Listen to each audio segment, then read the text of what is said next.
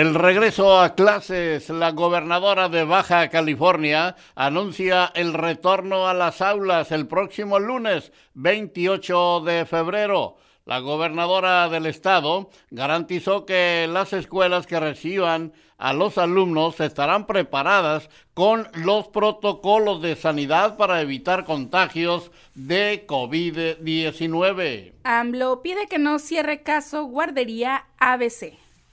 Inicia hoy el refuerzo a mayores de 18 años en Baja California. Compra Sedena ventiladores a empresa creada en gobierno de AMLO. Se estiman altas ventas de uniformes escolares. Conceden libertad a Andrés Valles, líder agricultor en Chihuahua. Fallece José Isidro Guerrero, obispo de Mexicali, Baja California asesino de Baja California conocido como el Pozolero seguirá en la cárcel. Inundaciones por lluvia en Ruta Hidalgo dificultan la circulación. Detienen a policías en Nuevo León implicados en desaparición forzada. Eh, lluvias en Tijuana, dice la Secretaría eh, de Seguridad y Protección Ciudadana, que atiende 38 hechos de tránsito. Huye presunto feminicida de Daira Rocío, síndica de Huachochi, en Chihuahua.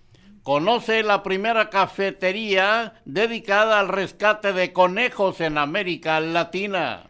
Padres denuncian al IMSS por la desaparición de su bebé. Las escuelas se encuentran en condiciones para recibir al alumnado en Rosarito. Detienen a cuatro personas presuntamente relacionadas al asesinato de Paula en Chiapas. Acceso al Parque Nacional de Sierra de San Pedro Mártir se mantendrá cerrado. Madres buscadoras de Sonora realizan búsqueda de restos humanos en Villa Corona. No hay fecha para abrir Playa Hermosa en Ensenada. Cancún es un lugar seguro, hasta me vendría a vivir aquí, dice Ken Salazar. Se va normalizando el servicio de recolección de basura en Rosarito. Nuevo León no asiste a indígenas en prisiones y se violenta sus derechos humanos. Esto y más enseguida. Amigos, ¿qué tal? Muy buenos días, saludándoles con el gusto de siempre, que siempre me es mucho, su servidor Jesús Miguel Flores Álvarez, dándole la más cordial de las bienvenidas a este espacio de las eh, noticias correspondiente a el día de hoy, el día de hoy jueves 24 eh, de febrero de este año 2022. Eh, dándoles también pues eh, a ustedes la bienvenida y además invitándoles para que nos acompañen y si gustan participar con nosotros que lo hagan en, tota-, en total y absoluta libertad. Claro, eh, pues también lo puede hacer con sus opiniones y comentarios directamente en la sala de chat de la transmisión en vivo de este programa a través de Conexión FM Fuerza Mexicana.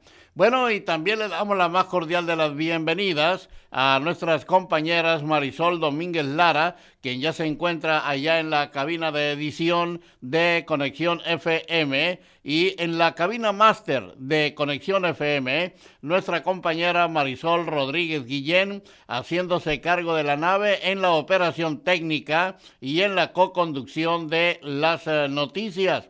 Y ya nos tiene preparado el eh, pronóstico de las condiciones del clima para el día de hoy en Tijuana y también el pronóstico nacional y un breve repaso de las efemérides de un día como hoy. Marisol, muy buenos días, bienvenida, te escuchamos. Muy buenos días, qué gusto saludarles nuevamente y ya estoy lista con el pronóstico del tiempo.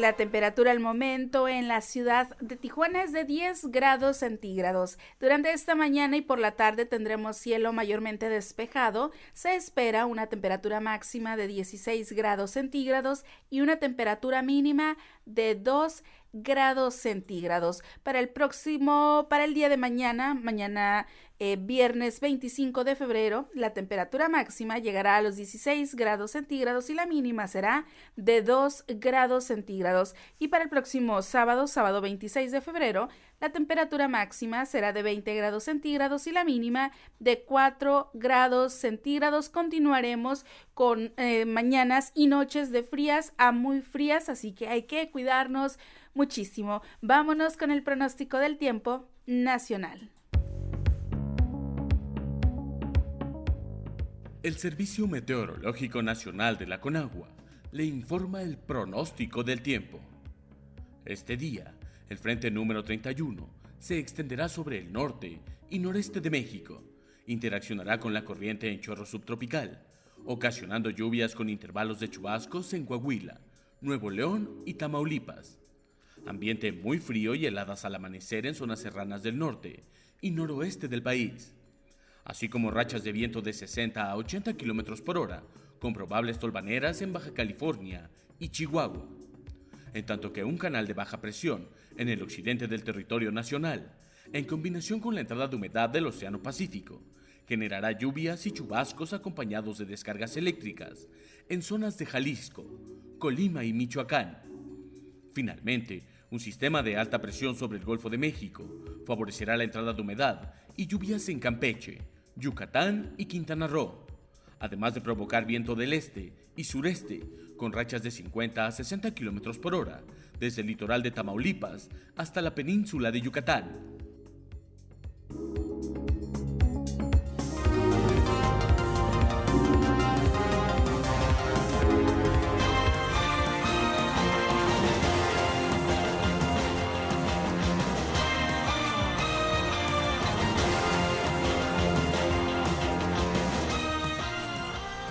las efemérides de un día como hoy 24 de febrero, pero del año 1821, Agustín de Iturbide da a conocer el plan de Iguala, con el cual se logró la conciliación entre realistas e insurgentes en pro de la independencia de México. También un 24 de febrero, pero del año 2003, se crea la Comisión Nacional de Cultura Física y Deporte. Hoy, hoy es el día de la bandera y la bandera nacional deberá izarse a toda asta. Un día como hoy, 24 de febrero, pero del año 1503, Cristóbal Colón fundó Santa María de Belén. Y también un día como hoy, 24 de febrero, pero del año 1582, Gregoriano XIII anunció calendario gregoriano. Un día como hoy, 24 de febrero, pero del año 1920, nace el Partido Nacional Socialista Obrero Alemán. Y bueno, hoy también se celebra el Día Mundial del Barman y también hoy es Día del Carnaval. Hoy estamos en el día 55 y solo faltan 310 días para que finalice este año 2022. Vámonos rápidamente a un corte comercial y regresamos aquí a las noticias con la información local y regional. Regresamos.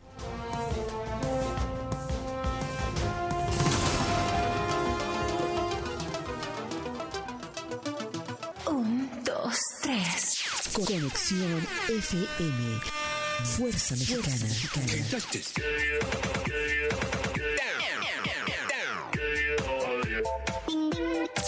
Con estudios y oficinas en Boulevard Gustavo Díaz Ordaz, 12649, local 11C, Plaza Patria, Fraccionamiento El Paraíso.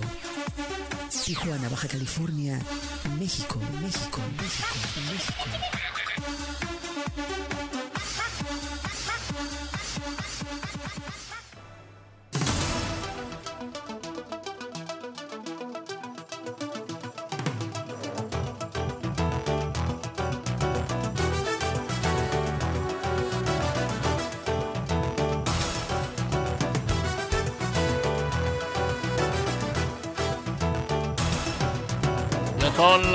Las 9 de la mañana con 28 minutos, son las 9.28, es el tiempo de la ciudad de Tijuana, Baja California, México. Y bueno, pues vámonos entonces con la información local y regional. En Ensenada, Baja California, el lunes 28 de febrero regresarán a las clases presenciales. Bueno, no nomás es en Ensenada, ¿eh? es en todo el estado. El lunes 28 de febrero regresarán a las clases presenciales el 100% de las escuelas en todos los niveles educativos, informó la gobernadora del estado, Marina del Pilar Ávila Olmeda. Para lograrlo, hemos estado trabajando con mucha intensidad y con total coordinación entre las áreas de salud y las áreas de educación para lograr que este sea un regreso a clases seguro. En este proceso, quiero destacar la importancia de la participación de los profesores, quienes han puesto por delante el interés educativo de nuestros estudiantes, expresó. Y bueno, eh, tras el regreso al semáforo verde en Baja California, no se ve lejana la posibilidad de dejar el uso del cubrebocas. Esto lo planteó el titular de la Comisión Estatal para la Prevención de Riesgos Sanitarios, Erwin Areizaga Uribe, durante la sesión eh, mensual de la Asociación de Industriales de la Mesa de Otay. el funcionario recalcó que los protocolos aún se deben mantener dentro de los lugares cerrados, en tanto que en espacios abiertos ya no será necesario el uso de la mascarilla. Después de cierto tiempo podría eliminarse, como sucede en Estados Unidos. Así que plantean eliminación del uso del cubrebocas en Baja California. la Secretaría de Salud de Baja California anunció que a partir del día 24 de febrero, o sea, a partir del día de hoy, se abre la aplicación del refuerzo de la vacuna contra el COVID-19 para jóvenes de 18 años en adelante.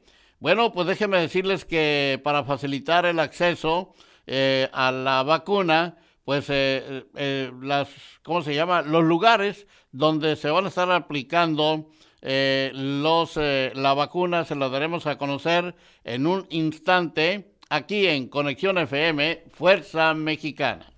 Y seguimos con más información, con una afluencia que pudiera alcanzar 40 mil asistentes. El día de hoy inicia la edición 2022 del Carnaval de Playas de Rosarito, evento con el que se busca rescatar las tradiciones propias del quinto municipio de Baja California. Esto lo dice Cristian Hernández, integrante del comité organizador. Dijo que después eh, de pasar la etapa más difícil de la pandemia por COVID-19, la población está ávida de eventos de este tipo, por lo que se espera una amplia afluencia de visitantes, tanto locales como del resto de los municipios de Baja California, principalmente Tijuana y Tecate e incluso de Estados Unidos. Así que esperan 40 mil eh, personas en el carnaval de Rosarito. Y al continuar con más información, altas expectativas de ventas generó a comerciantes eh, de uniformes escolares el anuncio del regreso a clases presenciales en Baja California el próximo lunes 28 de febrero. Así es que, pues ya se empezaron a sobar las, las manos, ¿no? Los vendedores de uniformes. Ahí viene el negocio. Ya era justo. Bueno, seguimos con más información y la Secretaría de Medio Ambiente y Desarrollo Sustentable a través del Parque Nacional de Sierra de San Pedro Mártir, hace un llamado a la población a extremar precauciones y evitar traslados a las inmediaciones del parque, ya que debido a las nevadas que se presentaron en la sierra actualmente, el acceso se encuentra cerrado, con una temperatura que oscila en menos 6 grados centígrados con ráfagas de vientos. La subdirectora eh, Verónica Mesa López informó que debido al frente frío que llegó a la región el 22 de febrero, se presenta un acumulado de 15 centímetros de nieve en el Parque Nacional. Agregó que se realizarán labores de limpieza de la carretera con maquinaria especializada una vez que pase la tormenta, así que el acceso al Parque Nacional Sierra de San Pedro Mártir se mantendrá cerrado. Bueno, y pues fíjense que lamentablemente eh, falleció José Isidro Guerrero. Pues eh, José Isidro Guerrero Macías, obispo de Mexicali, falleció el día de ayer, miércoles 23, a, a los 70 años de edad. tras pasar casi un mes hospitalizado debido a complicaciones relacionadas al COVID-19. Fue desde el pasado 13 de enero cuando la diócesis de Mexicali confirmó la hospitalización de Monseñor Guerrero Macías en un hospital privado de la ciudad a consecuencia de los efectos de COVID-19. Durante los siguientes días, el representante de la Iglesia Católica en Mexicali fue intubado, desintubado y vuelto a intubar como parte de su tratamiento, y aunque se reportaba estable, siempre se mantuvo delicado de salud. Y cambiando totalmente de información, saldo blanco es el que se registró en el estado tras las lluvias y nevadas que se presentaron en la región. Aunque hubo reportes de corte de energía eléctrica, encharcamientos, caída de árboles y automóviles varados, pero sin daños considerables. Y bueno, esto lo dice Salvador Cervantes Hernández, coordinador estatal de protección civil, que fue saldo blanco en el, estadio, en el estado tras las lluvias. Explicó que lo relevante fueron las bajas temperaturas y vientos que provocaron nevadas, pero se desplegó un operativo en la zona de la Rumorosa desde las 20 horas del martes por la presencia de agua, nieve y hacia las 4 horas de ayer miércoles se registró una nevada que requirió el cierre de la zona que duró aproximadamente 8 horas. Así que saldo blanco en el estado de Baja California tras lluvias y nevadas. Oiga, y si usted no se ha vacunado por lo que haya sido, porque no quiere, porque le tiene miedo, porque no le tiene fe, por lo que sea, le recomendamos que aún con todo eso acuda a vacunarse, porque eh, pues son más los beneficios que los perjuicios. Así es que, eh, por ejemplo, eh, vacunarse pues ayuda a que las posibilidades de ser hospitalizado por el COVID-19 se reducen a casi cero. También ayuda a proteger a la gente vulnerable que no se puede poner la vacuna.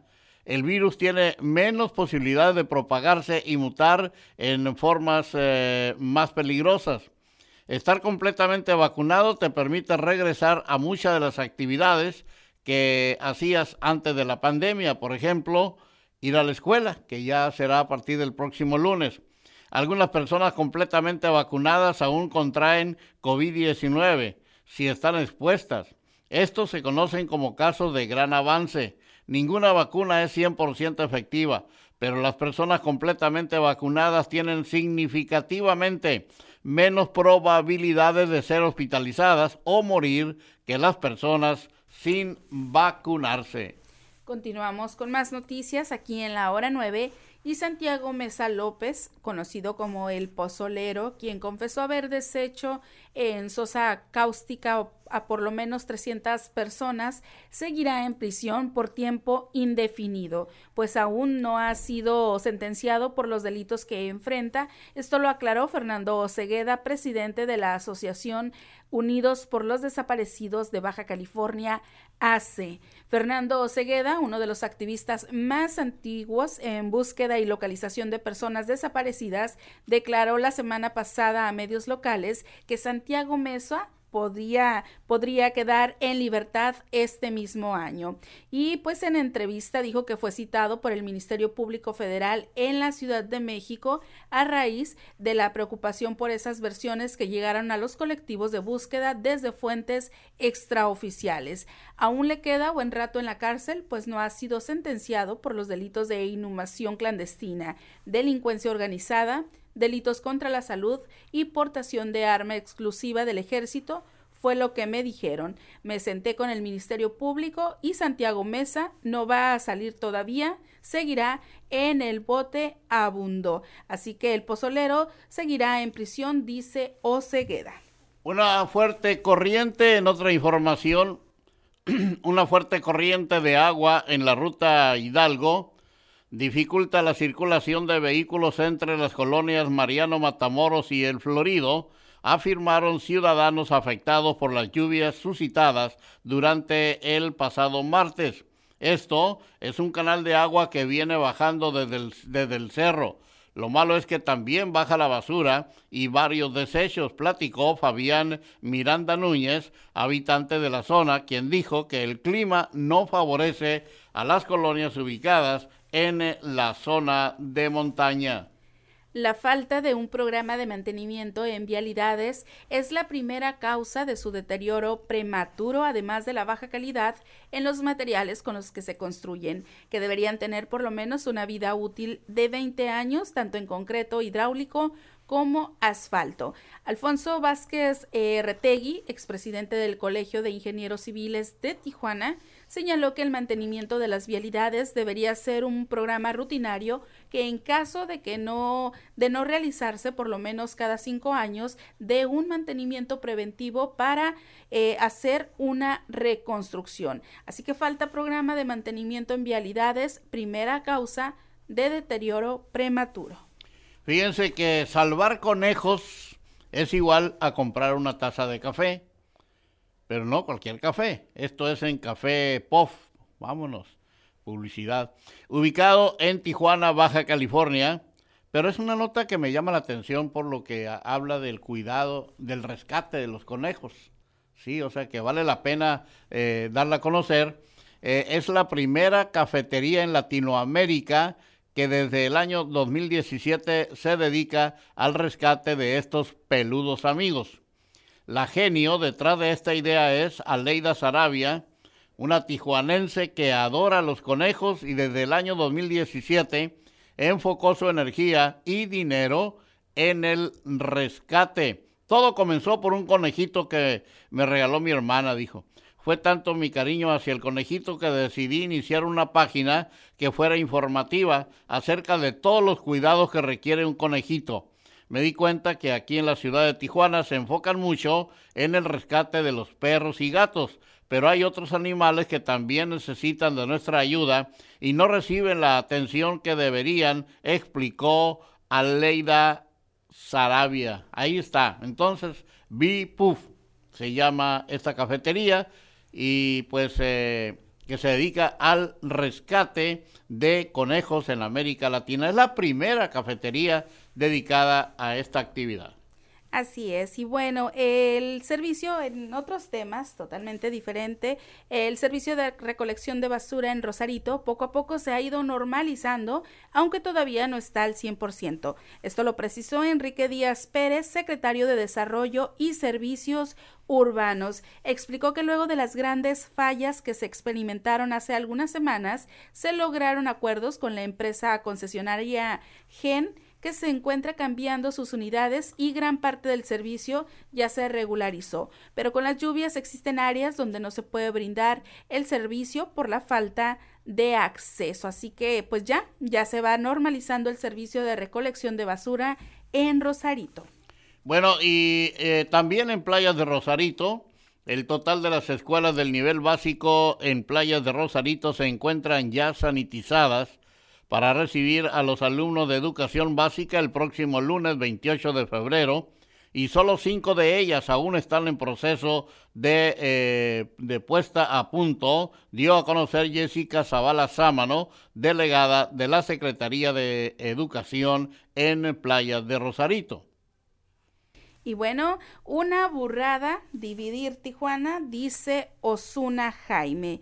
Eh, la municipalización de la zona este no es una solución y dividir la ciudad solamente puede generar problemas, indicó Héctor Osuna Jaime, expresidente municipal de Tijuana. No hay un fundamento, quien propone un cambio está obligado a sustentar con argumentos, con datos, estrategias y con soluciones, además de probar que es la solución, esto para que la gente pueda opinar sí o no la calificaron como una ocurrencia improvisada, yo diría que es una burrada legislativa. Osuna Jaime manifestó que la iniciativa de la municipalización de la zona este es una copia de las acciones del presidente de la República, Andrés Manuel López Obrador, quien solamente implanta ocurrencias. Ocurrencias como el tren Maya, Dos Bocas, ocurrencia del presidente que viene a Tijuana y que digan que van a gastar 10 mil millones en una vialidad, donde aquí nadie ha dicho si eso nos surge o no nos surge. Es un tema serio que no se tenga contacto con las necesidades de la sociedad.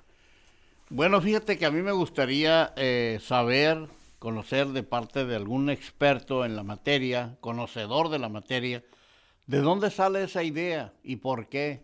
Porque fue una, es una idea que presentó, bueno, ella la presentó como su iniciativa eh, y, no, y no sabemos si fue realmente idea de ella, pero la idea de dónde viene y por qué esa idea de dividir a Tijuana, ¿verdad? Pero vamos a buscar a la persona indicada para que venga y nos platique y que conozca nuestro auditorio eh, de Tijuana principalmente, eh, el por qué se quiere dividir a Tijuana, que eh, en, la en la manera, a manera de opinión, pues yo tampoco estoy de acuerdo, porque esto no me garantiza absolutamente nada que los servicios en Tijuana se vayan a mejorar, ¿verdad? Entonces, pero sí la, la diputada Araceli Geraldo, pues la verdad no sé dónde se sacó esa, esa idea, porque fue presentada por ella. Es una diputada que ni tan siquiera la conocen en, la, en esa zona de Tijuana, no sabe ni quién es. Entonces, pero ella presentó esa iniciativa y pues le andan dando con todo, pero también ya hay un grupo, hay un grupo de ciudadanos tijuanenses que están en contra de esta descabellada idea. La Secretaría del Medio Ambiente y Desarrollo Sustentable a través eh, del Parque Nacional Sierra de San Pedro Mártir hace un llamado a la población a extremar y evitar traslados a las inmediaciones del parque.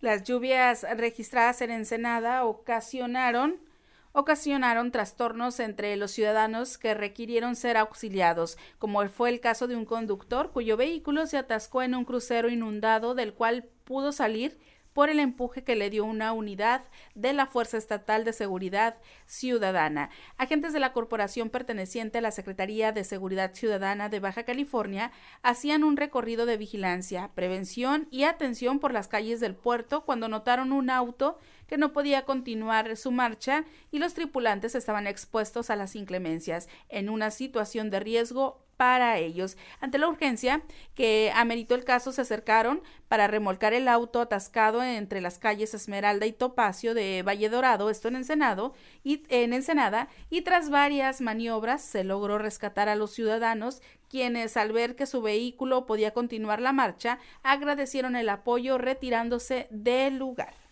Bueno, y para finalizar tenemos esta alerta Amber pues eh, se está tratando de localizar a Mateo Flores, de cuatro años, desaparecido en Tijuana.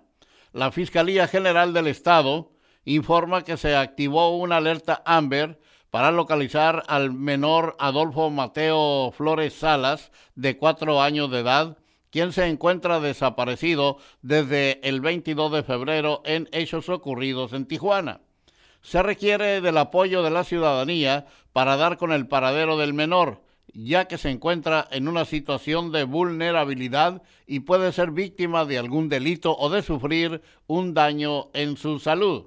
Adolfo Mateo Flores Salas es mexicano, de cuatro años de edad, de 1.15 metros de estatura, de complexión semi-robusta, cabello corto oscuro, de acuerdo al reporte, el 22 de febrero del 2022, Ailín Flores Salas se llevó al menor Adolfo Mateo Flores Salas del domicilio eh, familiar, ubicado en la calle San Pedro, privada Presa Volantín, en el fraccionamiento Colina de la Presa en Tijuana, desconociéndose desde entonces su paradero. Por lo anterior, se solicita el apoyo para su localización Cualquier información relacionada con esta alerta Amber, por favor reportarla al número telefónico de emergencias 911, al de denuncia anónima 089 o al número telefónico 664-683-9643 de la Fiscalía Especializada en Personas Desaparecidas por Particulares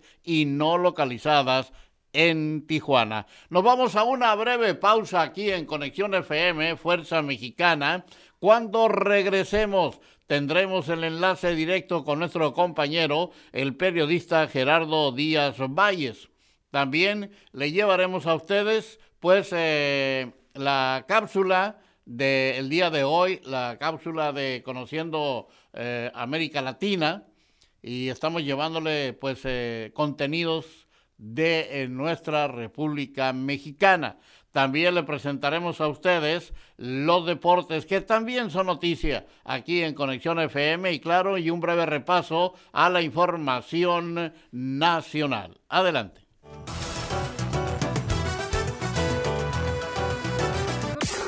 La mejor programación musical. Musical. Conexión FM. Fuerza Mexicana.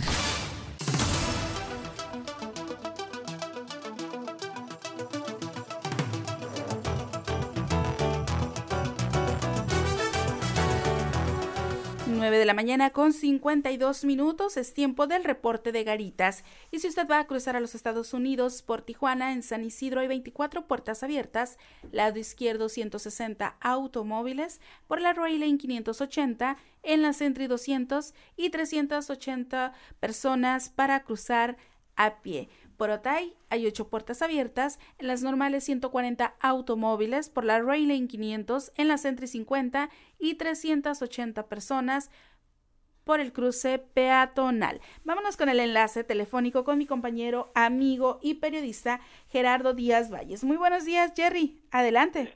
Gracias, buenos días, Marisol. Esta mañana, con el gusto de siempre, Jesús Miguel Flores Álvarez. El mundo en un vilo tras la, la invasión del ejército ruso al Estado de Ucrania y pues esto, las repercusiones que puede tener ya se están resintiendo en el ámbito económico. También recordar que en México hay desplazados por la violencia en estados como Zacatecas, Michoacán, zonas de Guerrero, entre otras regiones, y que muchos de ellos llegan a esta frontera en busca de mejores oportunidades, algunos con asilo político en el vecino país donde también hay problemas de todo tipo. Es el Día de la Bandera y hay mucho que celebrar en esto que es la unidad de los mexicanos. Ayer por acá anduvo Mario Delgado asegurando que los de la derecha están muy enojados con, con lo que está sucediendo y vaya que son tiempos eh, estelares que nos toca vivir. A veces no son muy halagüeños los pronósticos ahora con esto de la guerra en Ucrania. Pero a nivel local está la otra guerra, la de la violencia. Esta mañana hubo un incendio en un taller mecánico justo enfrente de la cocina comunitaria en la colonia Lucio Blanco, una zona muy conflictiva, escenario de balaceras y hechos violentos. No se sabe bien qué pasó en ese taller, que era una piquera, un, un lugar donde se expide droga, en, enfrente de la misma centro comunitario, como les digo, y pues se habla de cobro de piso. Hay varios casos de extorsiones telefónicas y esto ya es un problema serio en el tema de seguridad, un asunto pendiente. En unos minutos más estaremos con el senador Alejandro Encinas, subsecretario de Derechos Humanos y de Atención a Asuntos de Periodistas y de Activistas, para ver el caso de Lourdes Maldonado y Margarito Martínez. A la una se firma un convenio de, de protocolo, un nuevo protocolo de seguridad a periodistas por parte del gobierno del Estado. Estaremos pendientes de todo esto. Eso es a la una, pero ya a las once con el senador Alejandro Encinas Vamos a ver qué avances hay en esto que parece que también le quieren dar largas y carpetazo y tierra en el asunto. Por lo pronto la información. Buen día para todos. Muy buen día, mi estimado Jerry. Gracias por tu participación de esta mañana en las noticias. Así, se, así es. Ardió fuego en Ucrania, ¿no? Y, escuchaba, escuchaba muy temprano las noticias donde se menciona que Estados Unidos ya se puso a disposición de Ucrania, brindándole el apoyo necesario, ¿no? Pero por lo pronto eh, Rusia ya, ya abrió fuego y ya se habla de varios eh, militares eh, muertos, así como también civiles Esperemos que, se llegue, que lleguen a algún acuerdo o que algo pase para que esto pues eh, ya lo, le suspendan, ¿no? Vámonos entonces a escuchar la cápsula del día de hoy. Conociendo América Latina, estamos en eh, Conociendo México y este hoy nos toca escuchar sobre los trajes típicos de nuestra República Mexicana. Es la voz de David Gerardo. Adelante, David. Daniel. Es Daniel ah, perdón, Daniel, ya me corrigieron. Sí, Daniel Gerardo, le cambié el nombre. Una disculpa, David. Perdón, Daniel. Un viaje a través de los colores y el folclore de América Latina. Descubriendo América.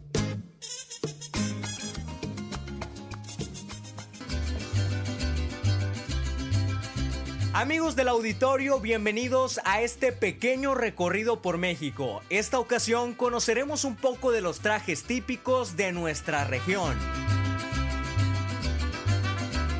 La vestimenta mexicana es una combinación de cultura española y grupos indígenas. Hoy te presento dos típicos vestidos en nuestro país.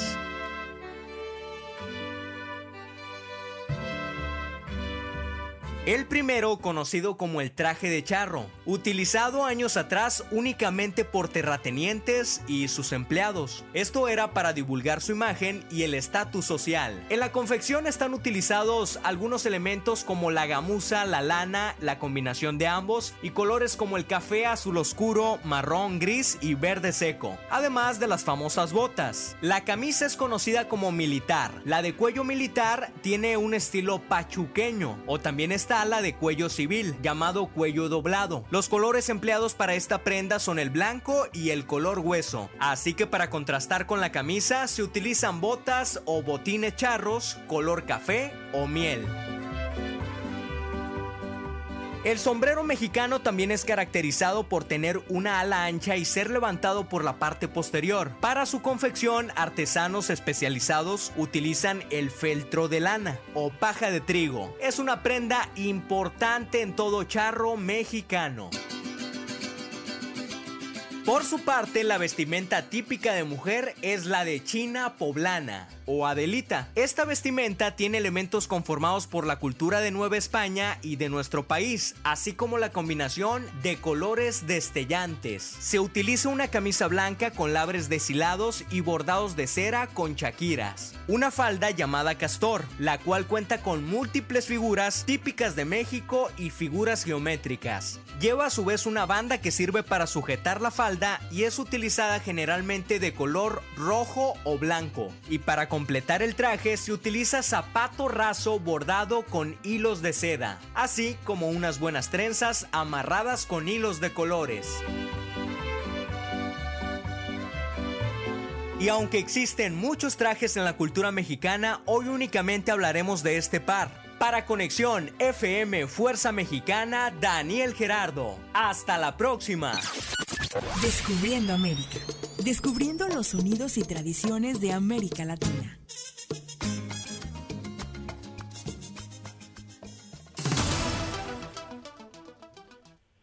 Muy bien, bueno, pues eh, ahí tienen ustedes esa, esa cápsula del el día de hoy, en la voz de Daniel Gerardo. Y pues eh, la verdad que muy buen trabajo, muchas gracias. Vamos entonces ahora a los deportes, porque los deportes también son noticia. Escúchelos aquí en Conexión FM, Fuerza Mexicana, con Martín García y David Gómez. Adelante muchachos, buenos días, los escuchamos.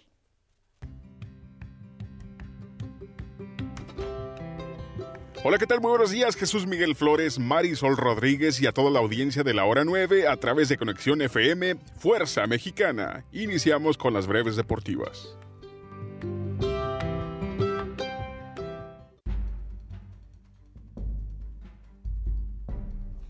Ayer culminó la ida de octavos de final de la UEFA Champions League, con empate entre Atlético de Madrid y Manchester United 1-1 mientras que Benfica y Ajax igualaron en el marcador a dos goles. En ambos encuentros hubo participación mexicana.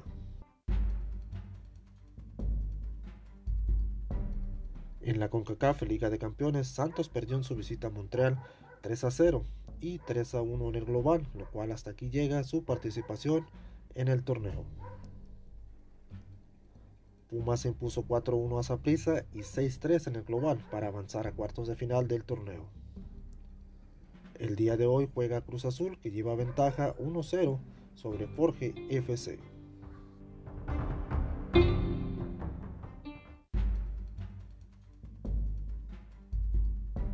El día de hoy comienza la jornada 7 del fútbol mexicano en Pachuca. Bueno, pues eh, traemos por ahí algunos problemitas eh, técnicos. Bueno, más bien son problemas de, de edición, ¿verdad? Que por respeto precisamente a nuestro auditorio, a nuestro público, tenemos que suspender la información de los deportes, que como siempre es muy atinada, pero en esta ocasión tenemos que hacer un paréntesis ¿verdad? Para este, hacer lo correcto y llevárselos a ustedes en la mejor manera. Así es que, pues gracias Martín, gracias David. Pues eh, entonces vámonos con eh, un breve repaso a la información, la información nacional. Colectivos viajan a Sonoita, Hermosillo, para continuar con la búsqueda de desaparecidos. Las labores a realizar serán únicamente eh, el día, fueron únicamente el día de ayer, por, por la que los buscadores van a esforzarse por abarcar una gran parte del municipio. Atacar Ucrania era la única manera para defender a Rusia y en una reunión con empresarios rusos el mandatario sostuvo que los riesgos de seguridad que se han generado para el país le hicieron tomar esta decisión. Están reportando 21 asesinatos de mujeres en lo que va del año en Juárez. La violencia en contra de las mujeres en Ciudad de Juárez va en aumento de acuerdo con cifras de la Fiscalía de la Mujer.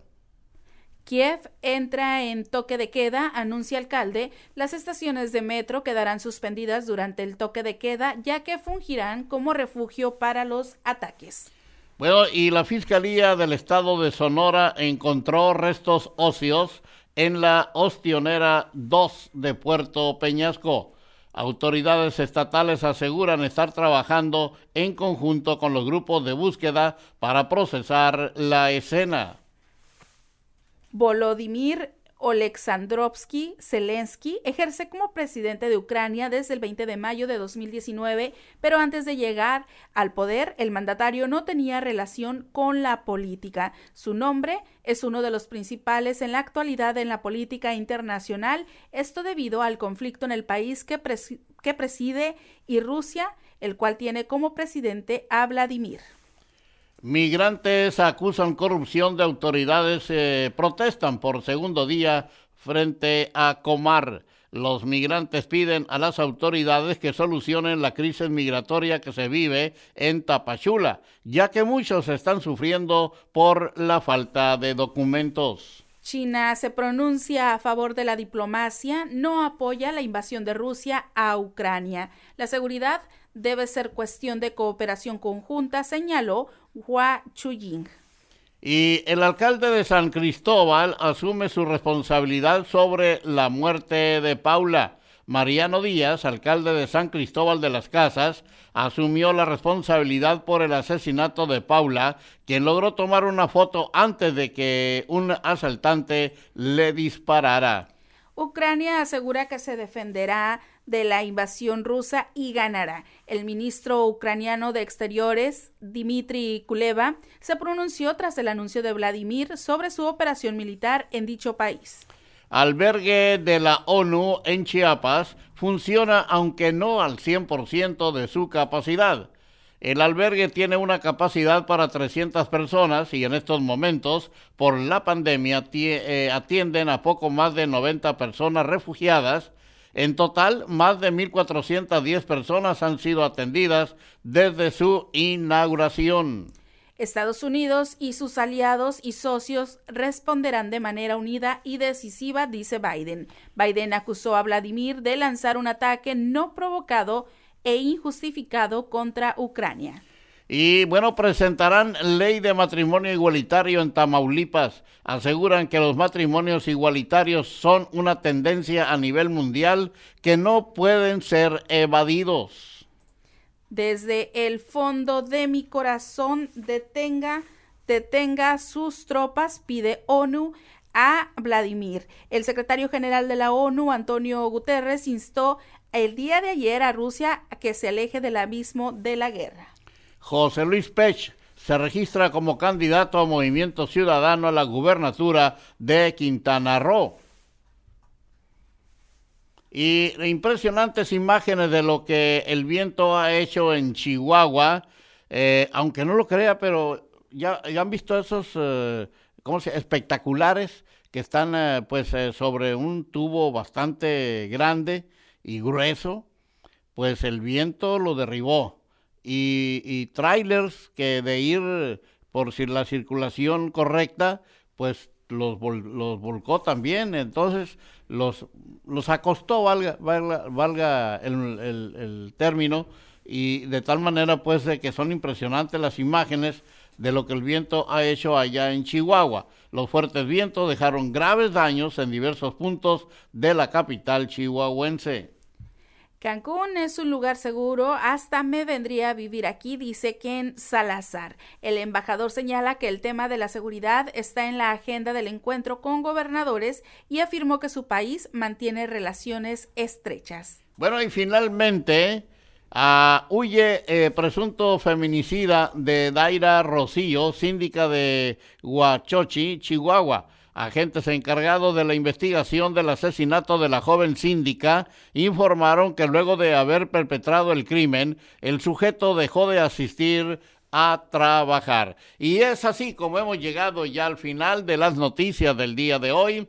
Por mi parte, su servidor Jesús Miguel Flores Álvarez, no me resta más que agradecerles el favor de su atención e invitarles para que el día de mañana, en punto de las... Eh, 9 de la mañana, nos acompañen nuevamente en otro espacio informativo más. Por su atención, gracias y gracias a nombre de todos quienes participamos en este espacio informativo. Gracias también a nuestra compañera Marisol Rodríguez Guillén, allá en la cabina máster de Conexión FM Fuerza Mexicana. Quédense con la programación musical de Conexión FM. Estamos a través de diferentes plataformas. Estamos en la plataforma máster de Conexión FM, eh, www.conexionfm.com. También eh, nos puede localizar en programas en vivo eh, a través de Conexión FM oficial y también estamos a través de YouTube ahí nos encuentra y eh, también de podcast. Estamos ahí localizados como Conexión FM Radio. Así es que ya lo saben, acompáñenos, tenemos una gran, eh, una gama muy amplia pues, de posibilidades de que nos pueda escuchar aquí en Conexión FM Fuerza Mexicana. Suscríbase a nuestro canal de YouTube para, y, y denle clic a la campanita para que le lleguen las notificaciones cada vez que iniciemos un programa. Así es que gracias, con permiso, sígala pasando muy bien, que Dios les bendiga a todos y a nosotros también. Y a los niños, a la escuela chicos, próximo lunes. Gracias Marisol. Muchísimas gracias, cuídense mucho porque seguirán los días muy fríos. Así es. Hasta mañana.